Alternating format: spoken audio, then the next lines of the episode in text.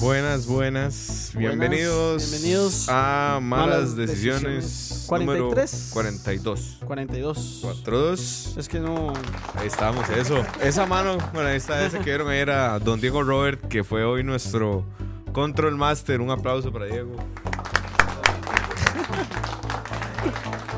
Y ahora Eh, estamos en YouTube. ahora para estamos- los que solo nos saluden, han ahí está la escuchado. cámara. Un Para que saludo. solo nos han escuchado por acá, ahora estamos en Ya YouTube. pueden ver lo feos que somos en vivo. Bueno, si no nos vieron antes en, En, En el los cuartel. chorrocientos mil cosas que hemos hecho. y en el cuartel cuando, cuando en, el, en el episodio número 100 de Charla Varia estuvimos.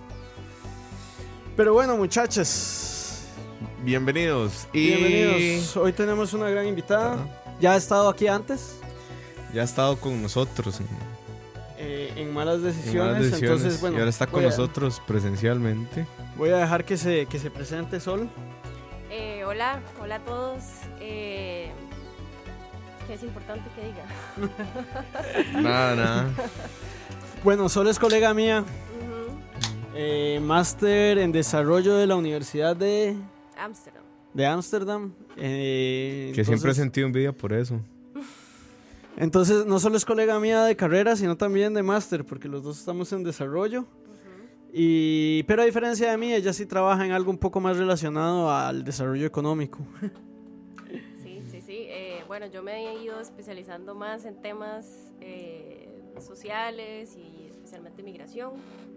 Pero sí, en general, temas eh, más de desarrollo.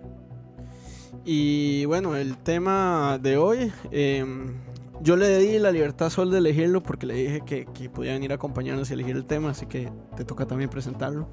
Ok. Eh, bueno, es, es un tema que he estado, al que le hemos estado dando este, bastante seguimiento. Es básicamente las, los virajes de política migratoria del gobierno de Estados Unidos y un poco lo que son implicaciones para, para la región centroamericana. Ok, ok. Eh, bueno, eso ha sido todo un roller coaster ride, por decirlo así, ¿verdad? Sí. Eh, actualmente, ¿cuál es la política? Bueno, ahorita la No política. pasen. Ahorita la política en realidad es.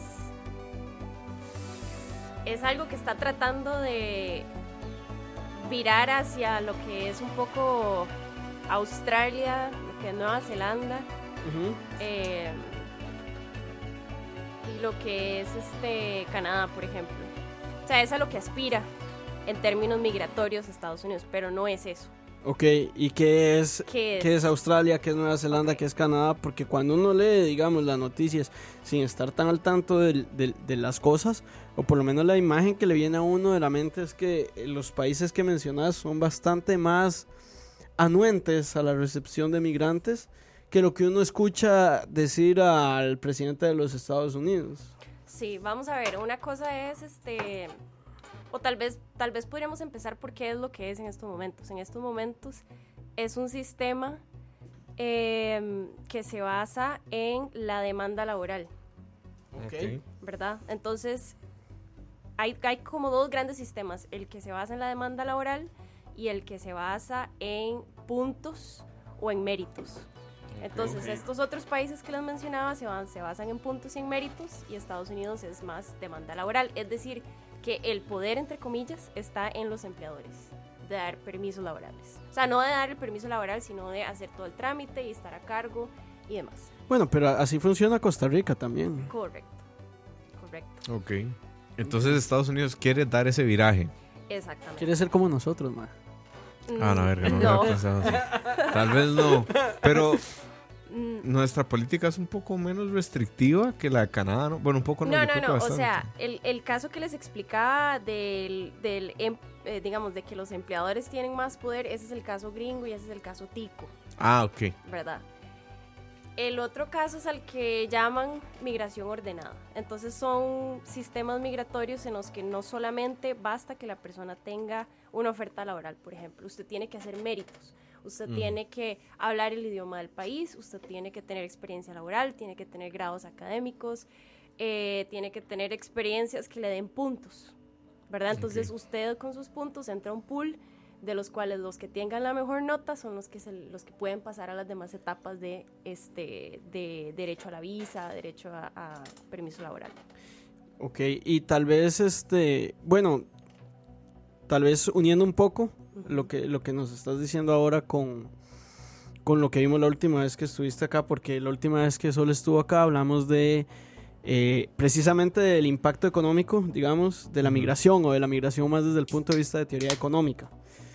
Adelante, salud. Gracias. Eh, Provecho. entonces, este, básicamente la idea detrás de esto, ¿cuál sería, digamos? ¿Por qué, por, por- por qué un trabajo- trabajador calificado parece ser más deseado que uno no calificado? Ok, eso, vamos a ver. Hay, hay muchas So- formas so- de... sorry, digamos, porque pa- para mí como persona calificada, Ajá. Eh, y tomando en cuenta lo que hablamos la última vez, más bien parecía que, que- que no me gusta esto, ¿verdad? No, no me gusta que se traiga gente calificada. Claro, claro, por supuesto. no- no lo digo, aclaro, lo digo desde el punto de vista meramente... de- Sí, sí, sí, sí. En realidad creo que eso es muy importante. Una forma es ver la migración desde el país, de- desde, desde los que migramos, a verla desde los que recibimos. O sea, eso es muy distinto. Entonces, mucho de lo que se habla en Estados Unidos es de que la idea es de que el sistema migratorio responda realmente a las necesidades eh, laborales y cualquier, a cualquier cosa que haga como un boost de la economía, ¿verdad?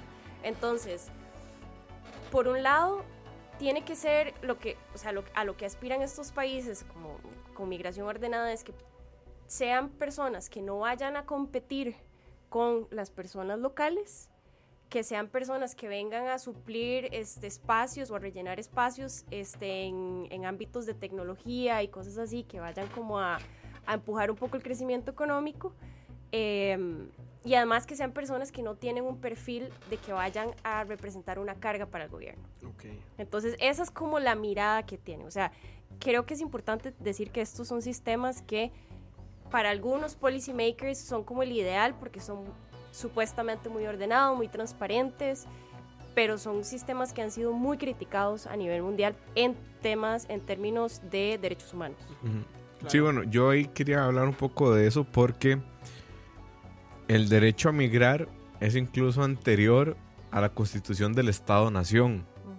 O sea, incluso antes de que hubiera el concepto de migrar, ya se tenía el término desarrollo del derecho de migrar, ¿no? O sea, desde el Imperio Romano probablemente, digo, esos más inventaron todo en temas jurídicos, pero desde entonces se habla del derecho de migrar y que solo en el mundo solo hay dos tipos de personas, ¿no?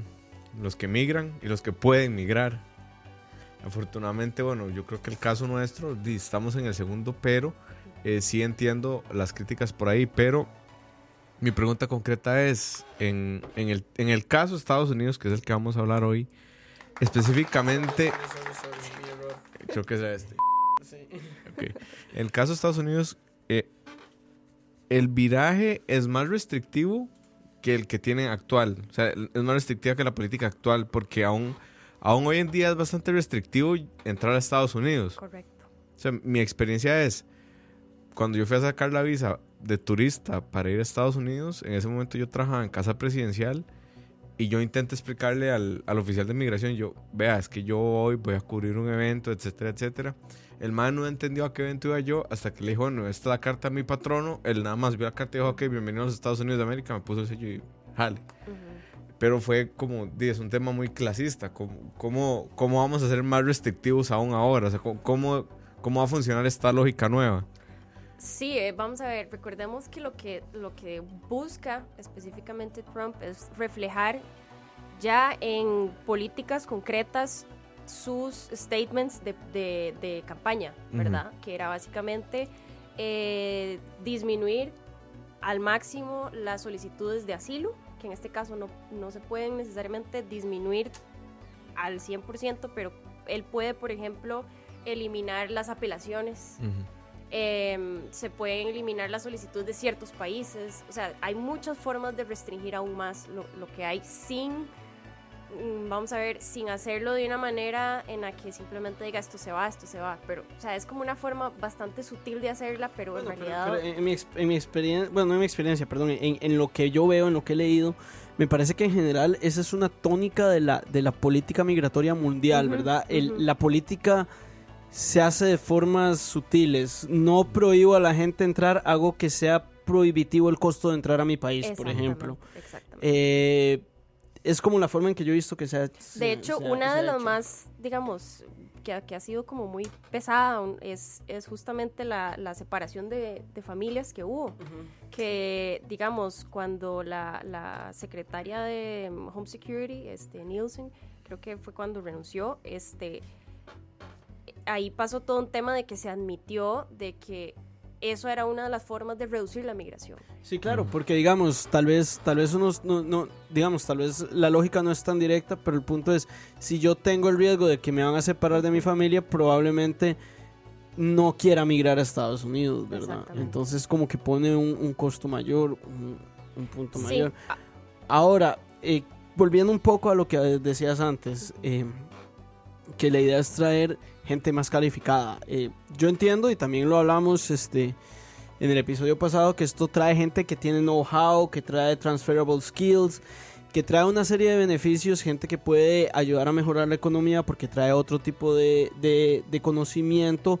eh, al venir de otra, de otra cultura que piensa de otra forma también puede traer otro, eh, otro, ot- otro tipo de pensamiento que puede generar patentes e innovación. Entonces, todo eso es, yo lo entiendo bien, pero, pero también hasta qué punto eso es, es deseable. A lo que voy es, no sé, tal vez en Costa Rica, yo no quiero que vengan periodistas. Digo, eh, digo, es, es, es, es un... Es un De por sí ni te entienden. Exacto, es- ese es mi punto, digamos, es un...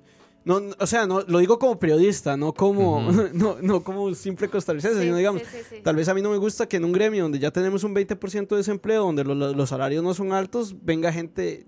Claro, de hecho, eh, ese es como el punto que tienen estas políticas, Y- que, que so- respondan justamente a, a las dinámicas del mercado, Ujú. precisamente. O sea, no vas a traer, a, no vas a empezar a aceptar personas de áreas que no, no, primero que no se pueden insertar rápido y segundo que no tengas una oferta Mm. aquí en la mano. Eh, solo quiero hacer también una aclaración antes de que me llame alguien fascista. eh, cuando Ah, ¿no? yo- No, No, no, no. no, no. Cuando yo salgo diciendo que no necesariamente quiero, me estoy refiriendo meramente a lo que yo espero como empleador, no yo como David Chin persona, ¿verdad? Sí, sí, desde la lógica empresarial mercantil, Ex- no exacto. desde la lógica No. de David Ching. Exacto. Correcto, Sí, sí. correcto. No, no, no tomen esto como un statement político que estoy haciendo. O tal vez sí. No, no. Sí, de hecho eso es, eso es como la- lo complicado, es reconciliar un poco eh, lo que es un sistema realmente humanizado con todas estas em, políticas y formas de este, dar permisos que en teoría se basan en dinámicas de mercado, en números, en estadísticas, pero que a la misma vez sea algo humano, ¿verdad? O sea, es, es, ha sido muy complicado, no hay sistemas de migración ordenada que no tengan críticas. ¿Y cómo afecta? Vamos a ver, ya tuvimos una caravana de migrantes. Bueno, De si me gente. preguntas a Trump, hemos tenido como siete. Sí, sí, no, pero yo vivo en el mundo real, real, no en el mundo de los Y, alternative mister- facts. y misteriosamente todas las caravanas vienen cuando le está yendo mal en algún otro escándalo, ¿verdad? Sí, sí. Toda- y a todas las recibe el ejército con los brazos abiertos. Pero, eh, ¿qué tipo de efecto no esperado tiene una política migratoria más restrictiva sobre el Triángulo Norte? ¿Quién es el Triángulo Norte? Eh, hasta donde yo sé es Estados Unidos, México y Guatemala. Si no. Es Honduras, Guatemala, Honduras y El Salvador, perdón, sí. Y, y eso es a lo que eh, yo creo que este es un momento para entrar a la segunda parte, que es la que, la que queremos tratar, Ujú. cómo nos afecta.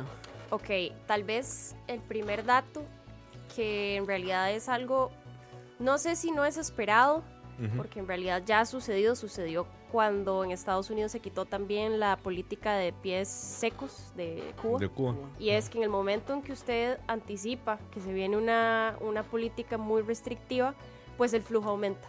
Entonces Ok. en estos momentos está aumentando la migración centroamericana por encima de la mexicana, que eso no era la tendencia usual, y pasó de ser migrantes hombres solos a migrantes de familias o de niños sin acompañante. Entonces, esas dos, las familias, o sea, los núcleos de familia y los niños sin acompañante son los que van de su vida en estos momentos, porque están anticipando que se viene un régimen mucho más restrictivo de lo que hay en este momento. Entonces, entonces ese es el detalle, digamos, de, de, repente, sí, es contraproducente. Correcto. Yo hago algo y, y, el resultado es... Por ejemplo, una de las políticas fue también quitarle... Eh, cerrar un montón de espacios y de, y de puestos a personas que trabajan en, en, el tema de gestión de este refugio, de personas que solicitan el refugio. Pero ahora, dice, o sea, la cantidad de personas que están solicitando se multiplicó. Entonces usted tiene un problema que se le están acumulando un montón de personas en la, en el, en la, ¿cómo se llama? En el border, en el... En la frontera. En la frontera, perdón, en el Spanglish, de Pola. Eh, y tiene menos capacidad porque usted le está restando recursos a ese tipo de gestión, eh, no tiene dónde meterlos, no tiene este, capacidad de, de, generar este, todos los procesos legales que tiene que generar a tiempo, entonces se le está haciendo como, como un problema ahí muy efervescente en, el, en la frontera que ya no pueden controlar. Ok. Y, y causado precisamente por la, la anticipación, por la anticipación de las políticas, restrictivas. Dentro, dentro de todo esto, del seguimiento que yo brindé en algún momento, por cuestiones mías de, que me gusta la política, vi que el mayor opositor a las políticas de endurecimiento de Donald Trump no es ni siquiera México, es, la misma Corte Suprema de Justicia de los Estados Unidos, ¿no? Esos son los que le han, lo han frenado en seco en el ejercicio del, de la separación y el equilibrio de poderes. Tenemos un programa de eso, pueden verlo. Como el primero, el primero. No, el primero fue el déficit fiscal. ¿En serio? Eh. Ah, sí, sí, sí. Bueno, uno de los primeros. Eh, ¿Cómo ha funcionado esto? Porque la Corte, hasta donde yo sé, ha sido la más progresista en general en Estados Unidos en todos los temas, pero migración ahora particularmente me llama la atención, que es un tema en donde ellos probablemente podrían o pudieron haber dicho, no, no es bronca mía, esto salió en otro costal, igual se metieron y le dijeron, no, usted me devuelve a los chiquitos con sus papás porque es inhumano y, y todo el tema de derechos humanos. ¿Cómo ha funcionado esto a lo, interno, digamos, de la administración? Bueno, el, creo que voy a hacer nada más un paréntesis y hay, adelante, que, y hay que recordar también que eh, la cantidad de detenciones y de retornos y de, y de deportaciones y demás vienen en aumento desde en la época de Obama, ¿verdad? O sea, esto ya, eso, ya era una tendencia en general en Estados Unidos como respuesta a los aumentos de migración. Bueno, dado ese paréntesis, eh, alguno de los, algunos de los jueces que fueron eh, apuntados por Obama, que en este caso, el, el, aquí el que es más relevante es el, el de en estado de California, que fue el que le negó a Trump la eliminación del, del DACA, que es el, el, se llama el Deferred Action para niños que eh, los trajeron, los llevaron a Estados Unidos desde muy pequeños. Sí, los, Dreamers que llaman. Exactamente. Que son niños, son personas que crecieron en Estados Unidos pero no tienen la nacionalidad estadounidense Correcto. y que entiendo que, que, esta legislación los protege todavía. Exactamente, todavía los protege. Ya se eliminó el TPS, que es, que es este, que lo tenía, se lo eliminaron a El Salvador, em, Honduras creo que también, este, que era para personas que eh, tenían como un riesgo en su país esos ya se eliminaron por completo, pero sí, han, sí, vamos a ver, a lo que se apeló, a lo que apeló este juez es que eso, lo, que quería hacer Trump, supera las, y no sé si este es el término porque ciencias políticas no es mi área, em, lo que él trataba de hacer superaba este, la política federal de migración. O sea, se está accediendo a sus competencias. Correcto. Y, yo creo que aquí, digamos, hay, hay, hay, que, hay que decir ciertas cosas, ¿verdad? Nosotros en todo el programa y, probablemente sea la tónica, hemos tratado el tema de una manera muy fría, ¿verdad? O sea, eh, Mae, es que los migrantes que queremos son gente que trae skills, es gente que si traemos nos va a bajar el salario, bla, bla, bla. Pero, di, si ya hablamos de, de, del ruling, de, lo que dijo la corte, di, eso ya es humano, ¿no? no es tan frío. O sea, es, mae, imagínate que a vos te tiren mañana en Jordania porque tus papás son de ahí, aunque nunca no recordás un tiempo en tu vida en el que estuviste en Jordania, solo naciste ahí y te tiran ahí por, porque sí, o sea, di, eso está claramente mal y eso es precisamente lo que protege DACA. Exactamente. Y digamos, el tema del, del refugio, que es a lo que más, digamos, apela a la migración centroamericana, eh, una de las cosas que se están pidiendo es que ahora lleguen este, a ciertos puestos fronterizos específicos, eh, que lleven papeles que demuestren, pero ¿y usted cómo lleva un papel que dice, "Ma, el- la gente aquí de los maras, di, me dijeron que una más y me cortan el pescuezo? O sea, Sí, sí. ¿verdad? O sea, es muy complicado, son, son personas que además vienen de este, lugares muy conflictivos donde las instituciones no sirven, donde probablemente no tienen documentos de identidad, o sea, es muy complicado y pedir todas estas cosas no facilita un proceso legal de migración. Y, y aquí vamos a cómo nos afecta, ¿verdad? O sea, tal vez en Costa Rica lo sentimos, pero no lo sentimos tanto como otros países. Pero, por ejemplo, El Salvador creo que es como el 40% del, del Producto Interno Bruto viene de remesas. O sea, es, es estamos hablando de que gran parte del, del- de, de cómo la gente sobrevive en El Salvador es gente que está trabajando en Estados Unidos y enviando plata. Y si cada vez van a haber menos, pues la vara se le va a poner cada vez más complicada a esta gente. Correcto. Y hay gente que además va a tener menos posibilidades de volver a su hogar, a ver a su familia, que de nuevo, son cosas que no estamos tratando en este programa porque lo estamos hablando de la forma más cruda y, y fría, pero, pero sí son cosas es mucho más porque no tenemos importantes. corazón.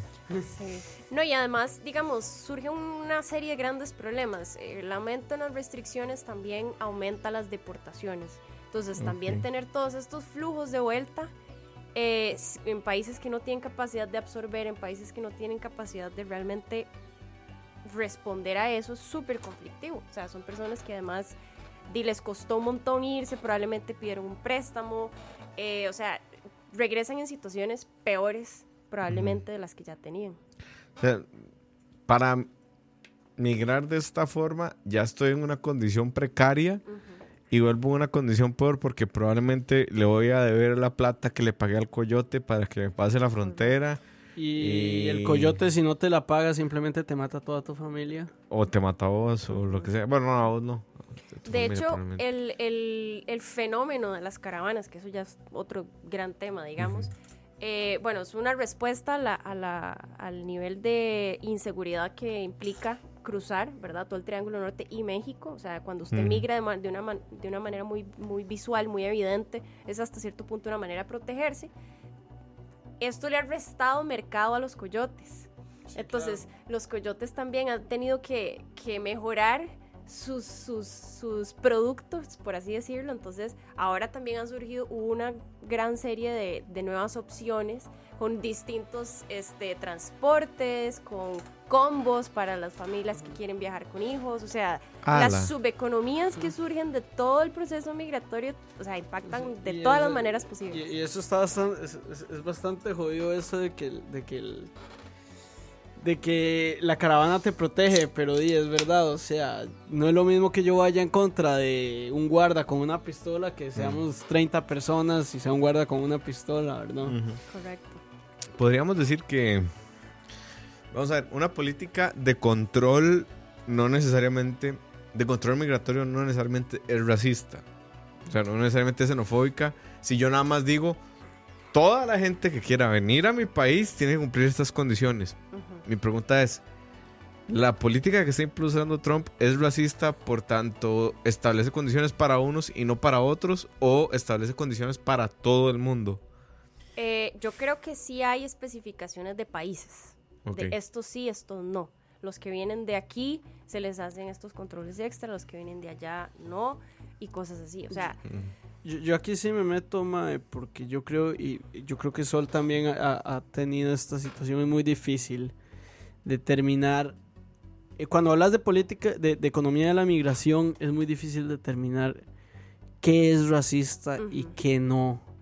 O sea, yo, es- eso eh, en mis clases de, de política de la migración, eso fue un, un tema muy fuerte, porque, eh, di, de repente le prohibís la, la entrada a tu país a personas de cierto que no que no cumplen cierto nivel educativo, pero coincidentemente las personas que no cumplen ese nivel educativo son personas de una etnia en particular, ¿verdad? O, o el ejemplo más claro, que en algún momento lo hablamos también en este programa, la guerra contra las drogas.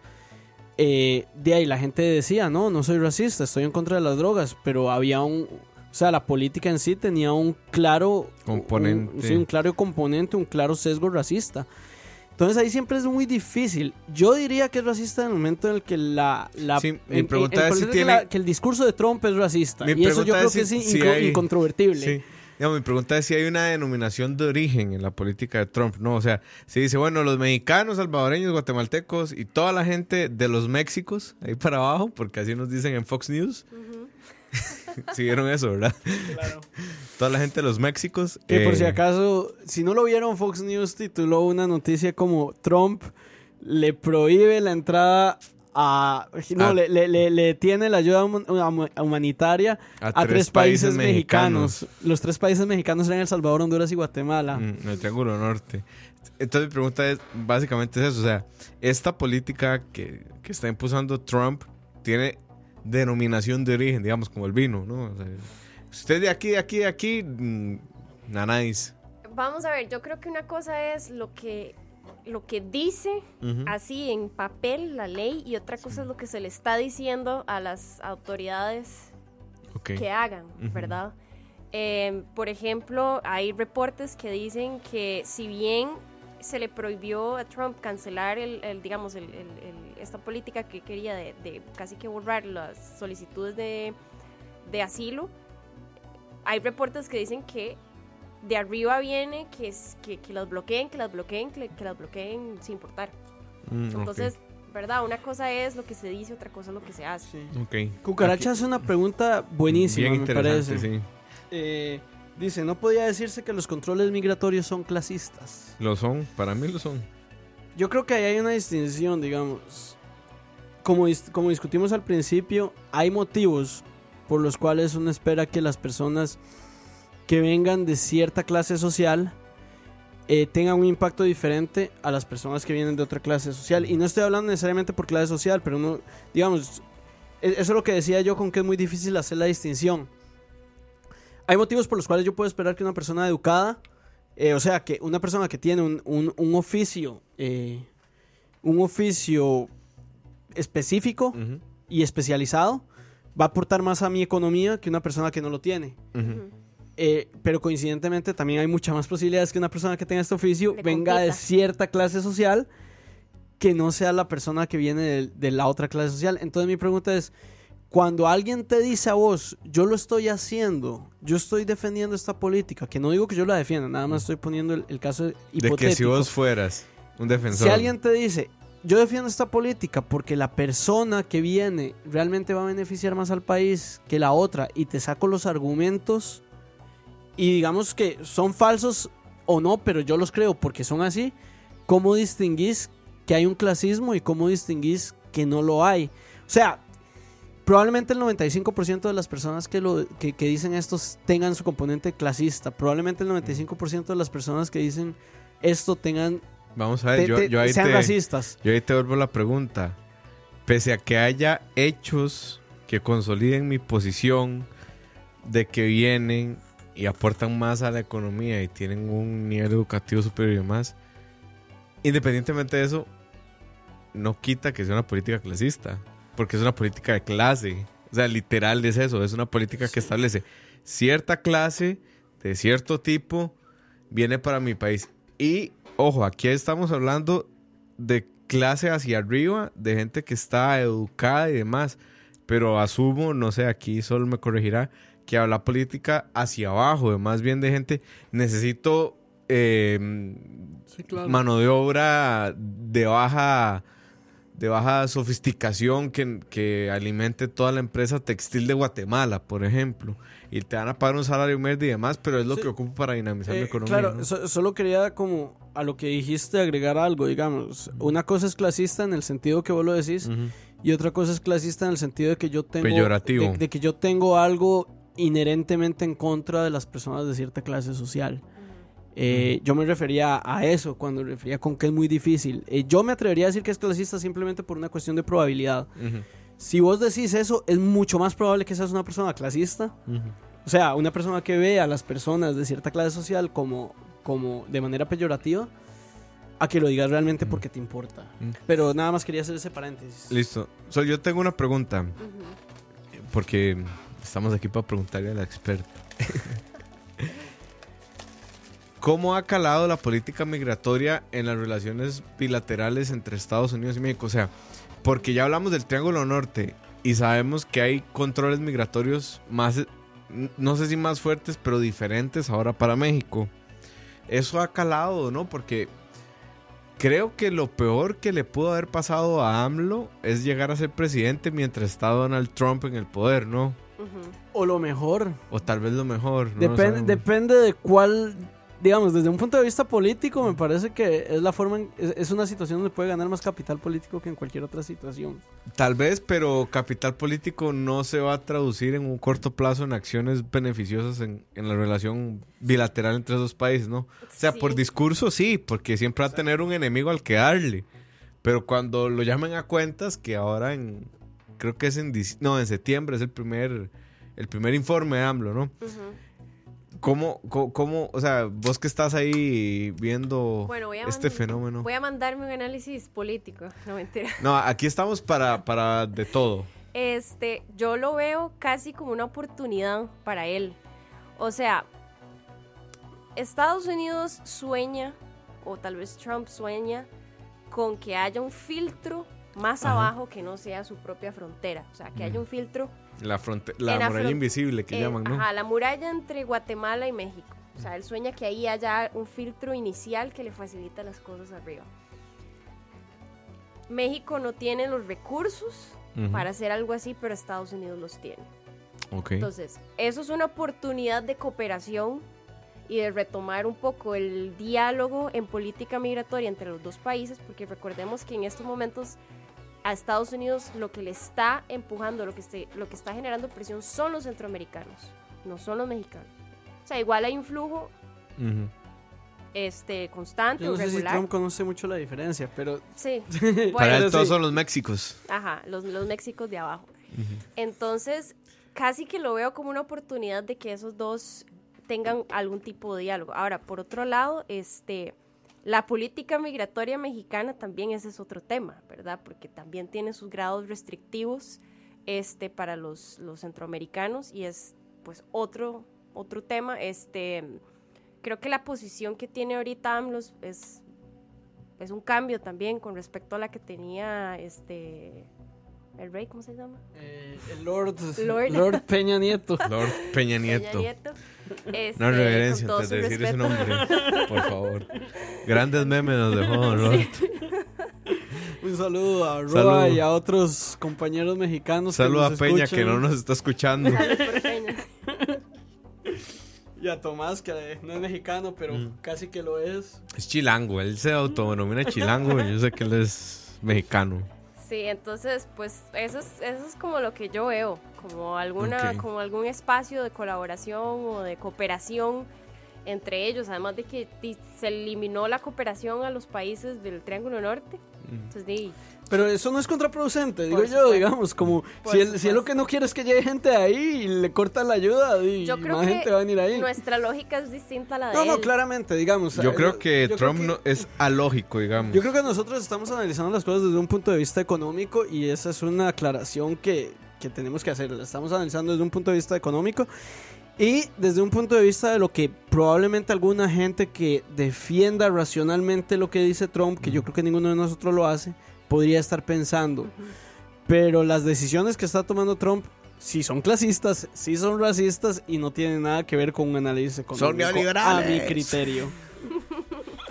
Sí, igual digamos, hay instituciones que, o sea, vamos a ver, la gestión migratoria en Centroamérica es, es uno de los retos más difíciles que creo que existen. O sea.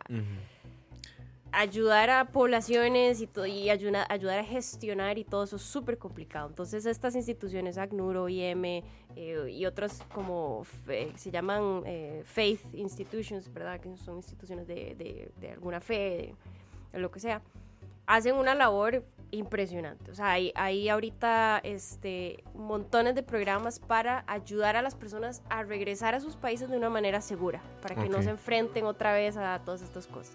Y eso cuesta, o sea, cuesta plata que los países no pueden aportar. Ok, Ahora- ahí Sorry. hay como otro tema que, digamos, nosotros estamos criticando mucho a Trump y sus políticas y demás, pero Costa Rica no Yo- se escapa de esta, sé- de esta realidad sí. restrictiva. Yo de- siento que más bien estamos tratando muy bien a Trump, digamos. Ajá. Yo, yo sea, podría tener un ataque de, de al Pero- corazón como los que solía tener. Esos. Hablando de Trump. No, pero lo que digo es que, por ejemplo, ya te dice mucho de un país y su política migratoria el solo hecho de que Costa Rica no sea parte del C4, por ejemplo. Y a- Y cuando salís del país por tierra, que es mi caso, eh, digamos, cuando he viajado a Centroamérica, lo he hecho por tierra, no lo recomiendo.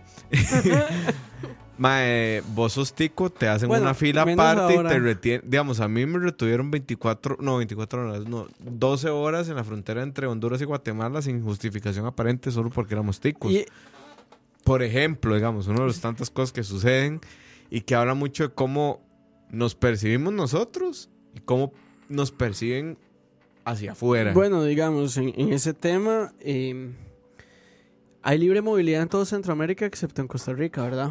O sea, si yo tengo un pasaporte de Nicaragua, al Sal- bueno, no sé Nicaragua ahora con la situación, pero, pero en general, digamos, por lo menos antes de la crisis, si yo tenía un pasaporte de Nicaragua, Salvador, Honduras o Guatemala, podía irme a cualquier país con solo, con solo mi pasaporte. Costa Rica no es el caso, ¿verdad? En Costa Rica tengo que pasar un control migratorio. Y eso es política del gobierno de Costa Rica, ¿verdad? Eso somos nosotros que no queremos que haya libre, libre, eh, libre Movilidad. Solo con Panamá. Que igual no es libre, pero sí es libre. Pero vale piche. Ahora, eh, eh, y, y a eso, eso, eso, eso que dijiste me trae a una pregunta que yo quería hacerle a Sol. Esta situación de que Trump le corta la ayuda al, al Triángulo Norte y hace más restrictivo la entrada de Estados Unidos a personas de Centroamérica, al ser Costa Rica otro receptor de, de inmigrantes centroamericanos, no esperamos también recibir cada vez más, digamos, porque yo, yo- Sí. digamos, yo me pongo como más, si yo soy salvadoreño y me van a dividir la familia en, en, en la frontera de Estados Unidos, tal vez me salga mejor irme a Costa Rica, donde, ok, las varas no están tanto anis como en San Francisco, pero di, no me van a quitar a mi chiquito. Sí, sí, sí. Y recordemos además que el, la, el endurecimiento de las políticas migratorias es algo global, es algo mundial. O sea, las, las opciones se, se acortan, o sea, no tienen muchas opciones. No hay. O sea, Europa cada vez es más difícil también. este, Pregúntele al Reino Unido. Ajá, entonces yo, yo creo que sí. Ahora, tenemos la capacidad para gestionar de una manera decente esos flujos migratorios, tengo mis dudas. Ahora, Cos- Costa Rica tiene una historia de, de recepción de migrantes, ¿verdad? O sea.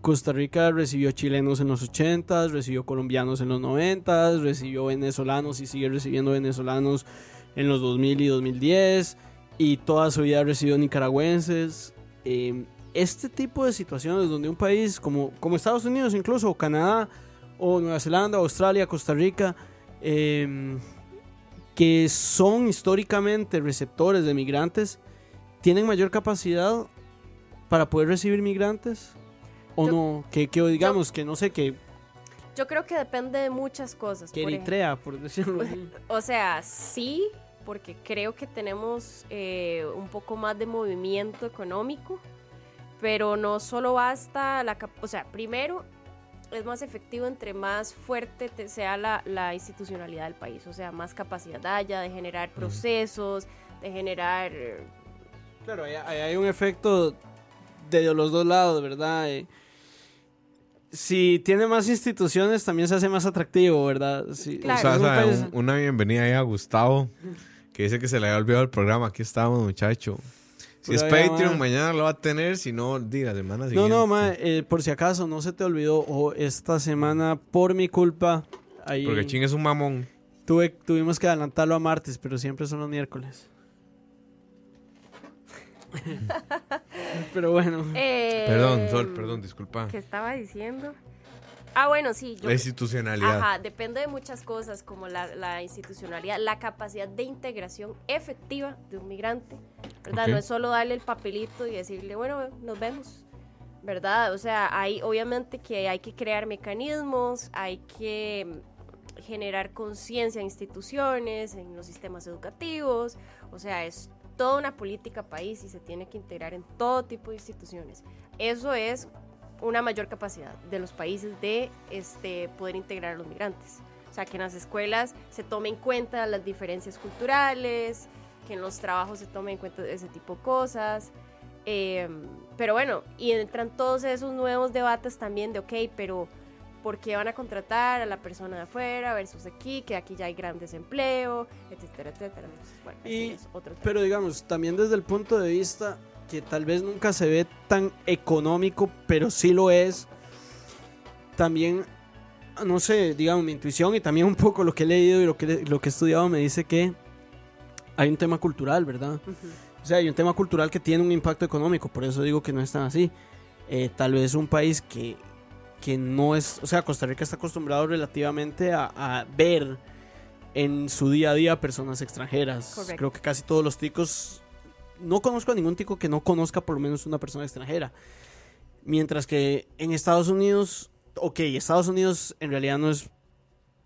En realidad, culturalmente, difícilmente se puede llamar un país, ¿verdad? Son muchos países. Pero si vos vas como a Utah, Y- probablemente no haya nadie que... Te fuiste a tocar fondo y pedir pala, mae. Sí, es que ese es mi punto, digamos. Tal vez de repente, si yo voy a Utah, mae, a mí no me den trabajo por el simple hecho de que...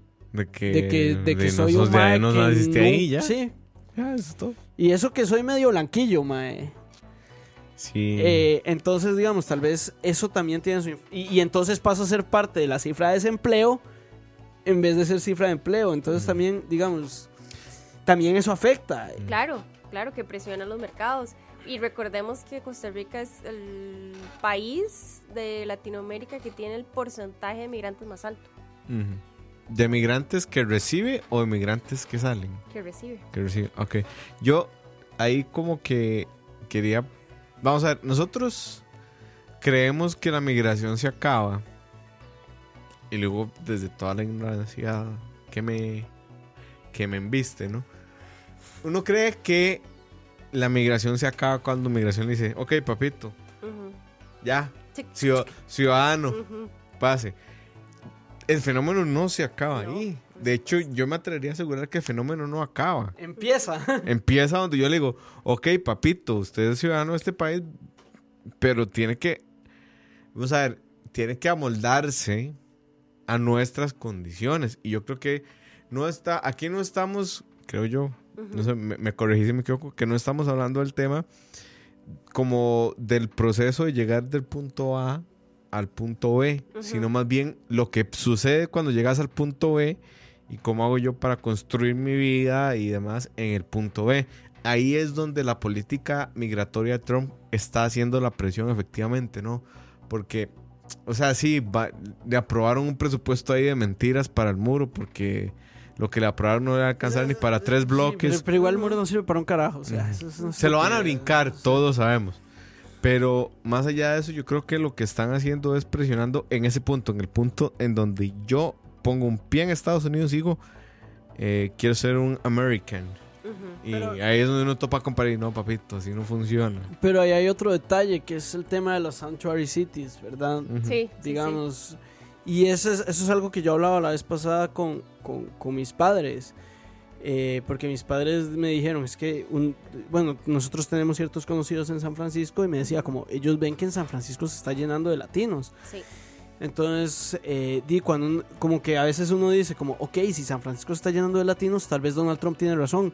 Pero al mismo tiempo, es la política de Donald Trump que obliga a la gente de, de otros países a moverse a ciudades donde no van a ser perseguidos, como San Francisco. Entonces, de repente, más bien, lo que decíamos al principio, estas políticas terminan sa- saliendo el tiro por la culata, como decimos. Sí, y además, digamos, si uno se pone a ver las proyecciones demográficas en Estados Unidos, en estos momentos la minoría más grande es la población afrodescendiente, pero de, digamos, posterior al 2020, creo que es el 2024, ya lo que se espera es que la, la, la minoría más grande sean los latinos. Es que embarazamos fácil, la verdad. no sabría si. Este. sí, yo sé. Pero soy latino y me puedo dar esa licencia. este. este. ¿Cómo se llama? Entonces hay, hay todo un tema de que la. O sea, probablemente ellos ya se ven en un entorno en que ok, ya el que está ahí no se ve como yo o no nos vemos similares, entonces Ahora, si eso le preocupa a la población, pues claramente ahí hay un tema de racismo. Ahora, también mm. aquí yo creo que el tema del racismo va un poco más allá de la raza. Eh, a lo que voy con esto es este. ¿Cómo te digo? Los latinos no somos una raza. Vos vas a Estados Unidos y vos puedes, o yo voy a Estados Unidos, o vos vas a Estados Unidos, y podemos pasar por, por estadounidenses hasta el momento donde, donde hablemos español. Entonces yo creo que eso agrega un, un layer más de miedo, ¿verdad? Porque de repente, tal vez los afrodescendientes siempre han sido muy fácilmente identificados, los latinos no tanto. Mm, más o menos. Igual el, la palabra que ellos utilizan para las personas eh, migrantes, aliens, ya solo esa mm. palabra uno como que le dice... Alien. Ajá. ¿Por qué puto? O sea, ya solo eso uno le dice como, ok, usted es esa persona o esa cosa que no pertenece aquí, mm. básicamente. O sea, eso es todo lo que me dice. Un amigo nuestro llamado Juan Pablo Castro me mandó un mensaje por WhatsApp, un saludo que nos está escuchando, dice, ¿qué animal dejó a, a Saludos a Juanpi. Eh, la idea de ponerle humor al asunto. Aquí hay un paréntesis que hizo Cucaracha que, que, lo dejé por ahí, pero quería tratarlo en algún momento. Él dice que si el tema migratorio será la bandera de campaña de Trump otra vez. No, yo creo que no, pero ya eh, se muy bien. las, últimas, las últimas encuestas... O sea, Sol, la sintió. Quiero escuchar tu versión. Yo creo que eso es lo que a él le da más pull. Eso es lo que más le golpea a ciertas personas. O sea, eso es lo que más los atrae hacia él. O sea, probablemente no entienden del tema fiscal o del tema esto, del tema del otro, pero la migración la entienden, porque ellos dicen inmediatamente me quitan los trabajos, que están haciendo aquí? Me violan las mujeres, son esto y el otro. Yo aquí narcotraficantes. Yo, aquí yo aquí este voy a hacer un poco un poco liberal en el análisis que voy a hacer. Eh, pero yo creo que también a, Trump, digamos, Trump va a intentar hacer este el tema de su campaña. Si le va a resultar, no sé, porque... Sí, yo más bien estoy por el lado de que si le resulta, no sé si lo va a usar. en eso estoy de acuerdo. ¿Y, por qué lo digo? Porque las últimas encuestas lo que dicen es que el tema más importante para los, para los estadounidenses es el seguro social, el healthcare. Sí, ya, ya y no ahorita el, el healthcare es el que es el tema donde Trump puede joderse más, porque más si queda alguien como Bernie Sanders o Elizabeth Warren. Uf, yo soy Team Elizabeth, la verdad. Yo no sé con quién voy, man. Yo voy con Elizabeth. Yo tampoco, todavía no me decido. Sé que voy por los demócratas. Yo, sé que quiero que los demócratas ganen, pero yo no sé hoy, con quién. Hoy, hoy leí un, un, artículo sobre Elizabeth, de lo que está proponiendo con el tuition de, las, de los college. Ahora, yo me voy así ya, yo, nos estamos me, caso con ella, pero, bueno. Yo esperaría Siempre que... nos vamos de ride. Yo esperaría que si y Warren... Como hoy no estamos fumando nada. yo esperaría que Warren, que si Warren o Sanders quedan, uno le dé el apoyo al otro, pero bueno... Sí, yo, creo que sí. Ok, aquí hay una, una pregunta interesante. Yo tal vez Sol maneja esta estadística. Dice, ¿alguien tiene las cifras de la criminalidad que cometen los latinos en estados? Porque creo que por ese lado es por donde se ha ido muchas veces para atacar la migración. Yo no sé si han usado cifras o no.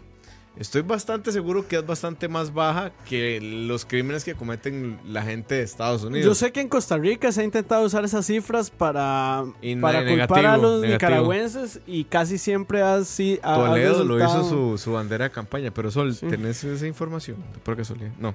No, sí es, sí es, sí es un dato que lo han usado. Se han dicho que la pero no es no es la tasa de homicidio, sino es como la propensión a cometer un crimen es más alta. O sea, es como no he matado, no he matado a nadie, pero pero de repente Puede Soy que latino. soy tengo, tengo, tengo piel morena, entonces puedo de repente ser más Ahora también propenso, yo, ¿no? yo, yo, yo argumentaría que eh, por la forma en que funciona el estado policial de Estados Unidos existe un sesgo ahí, ¿verdad? Sí, O sea, si, top- si se topan a un latino o a un negro con marihuana, lo tratan muy diferente y le ponen cargos muy diferentes si, si, se topan a un niño. a- a- a- o sea, bueno, a un el- chico rico. el ejemplo más nativo. claro, si se topan a Brock Turner violando a una mujer, lo van a tratar muy diferente a si se, si se topan a, una persona de color, como lo llaman ellos, persona de color. Eh, y si es- por si acaso les recomiendo leer, buscar quién fue Brock Turner y por qué estoy poniendo este ejemplo, si no lo saben. Sí. Yo tengo una pregunta, porque yo el año pasado fui a Miami y me alojé en la casa de unos migrantes, una argentina y un cubano norteamericano.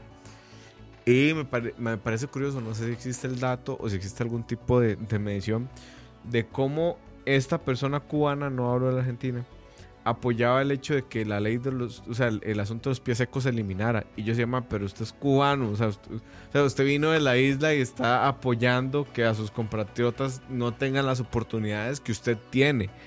Eh, ¿Cómo, cómo ha funcionado el asunto de la percepción latina alrededor de esto? ¿Hay algún dato de eso? Bueno, antes tengo una pregunta. Pregunte. ¿Le preguntó por qué? Me dio miedo. Me dio miedo porque además era demócrata y votó por Trump. Entonces yo Republicano. dije... Eh, sí, republicano votó por Trump. Entonces yo dije, no, aquí no. La Mm, pregunta de mm. por qué no. Me, me bota de la choza. Sí, sí, no. Sí, yo, estaba estaba muy, yo estaba muy cómodo, la verdad, y tenía comida gratis. No quiero entrar en ese debate. No, a ver, mi mamá me enseñó algo. Uno no se pelea con la comida. Porque lo, puede- Son muy sabia, doña Daisy, lo pueden escupir a uno. o sea, no a uno, sino a la comida, pero... Sí. Bueno, Pero- eso me recuerda el famoso paper este del, del boat lift, del el, el barco este, Mariel, que zarpó de Cuba y Mm. que habla sobre el impacto que tuvo la migración cubana en ese año sobre Miami, mm, sobre el mercado laboral de Miami.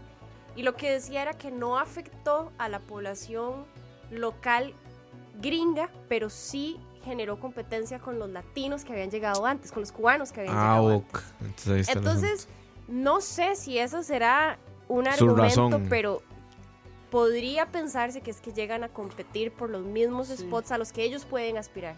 Ok. Sí, y ahí, ahí- ahí, de hecho, yo por ahí, por ahí va una respuesta que te podría dar, digamos, tal vez una vez que yo ya me asenté en un lugar, no quiero tener competencia. Sí, es lo más probable. Sí.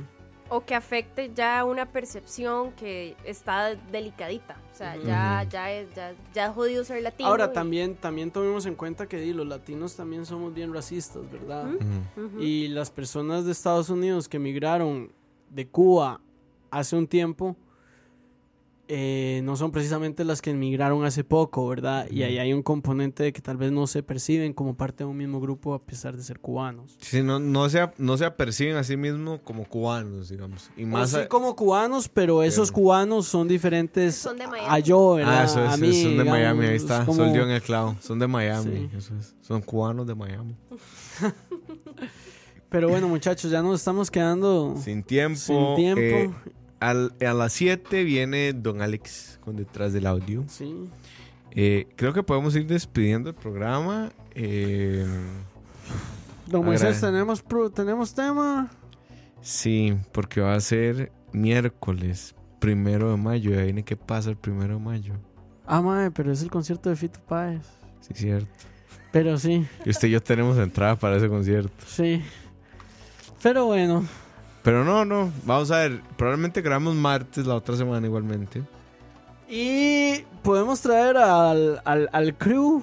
Viene el crew de malas decisiones. Es muy probable, sí. Vienen. Sí. Probablemente Vamos a intentar de traer a Silvi, por lo menos. y a Manu. Y a Manu, Sol está así Sol, invitada, por invitadísima. supuesto. Siempre, siempre invitada. Gracias. Eh, y el tema va a ser El primero de mayo. el primero de mayo. ¿Qué pasa? ¿Qué siempre- pasa el primero de mayo? Siempre es, siempre es, siempre Siempre es una época hermosa en la To- política A ver, costarricense. a ver, nosotros no nos ponemos muy creativos. Eh, y cada primero de mayo lo que pasa es que cambia el directorio de la Asamblea Legislativa. Entonces, cada primero de mayo todos los años, mientras existan malas decisiones, esa semana el tema va a ser ese. O sea, Porque además siempre pasa algo- si quieren. Siempre pasa algo memorable. Sí. No sé qué va a pasar, pero sé que va a pasar algo memorable. Puede, puede que lo transmitamos en diferido y lo transmitamos a otra hora, lo cual sería mejor porque es un día libre. Sí.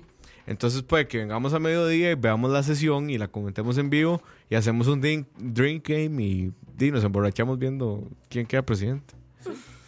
Yo le apuesto a Carlos Ricardo Benavides. Esa es mi apuesta. Sí, es mi son, Car-. Carlos Ricardo y, y Benavides y Erwin. Yanán. Ese es su segundo nombre. Erwin Yanán. Erwin Yanan Solisa.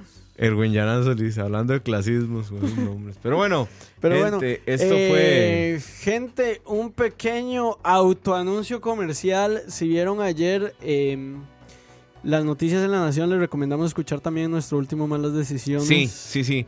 Eh, vamos a explicar un poquito el contexto. El Malas Decisiones 41. Estuvimos con doña Mónica Segnini. Ella nos contó cómo se vivió el cementazo dentro del Banco de Costa Rica. Cómo fue el...